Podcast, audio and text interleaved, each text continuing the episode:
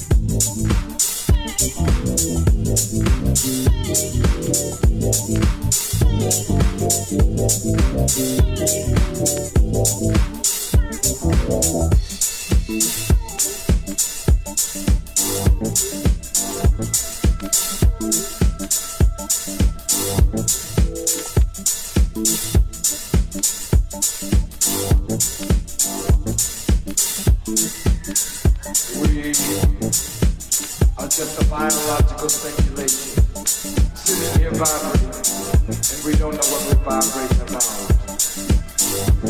But when the animal instinct in me makes me want to defend me, it makes me want to live when it's time to die. Y'all see my point?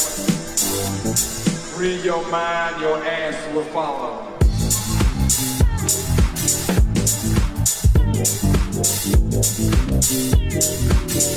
Thank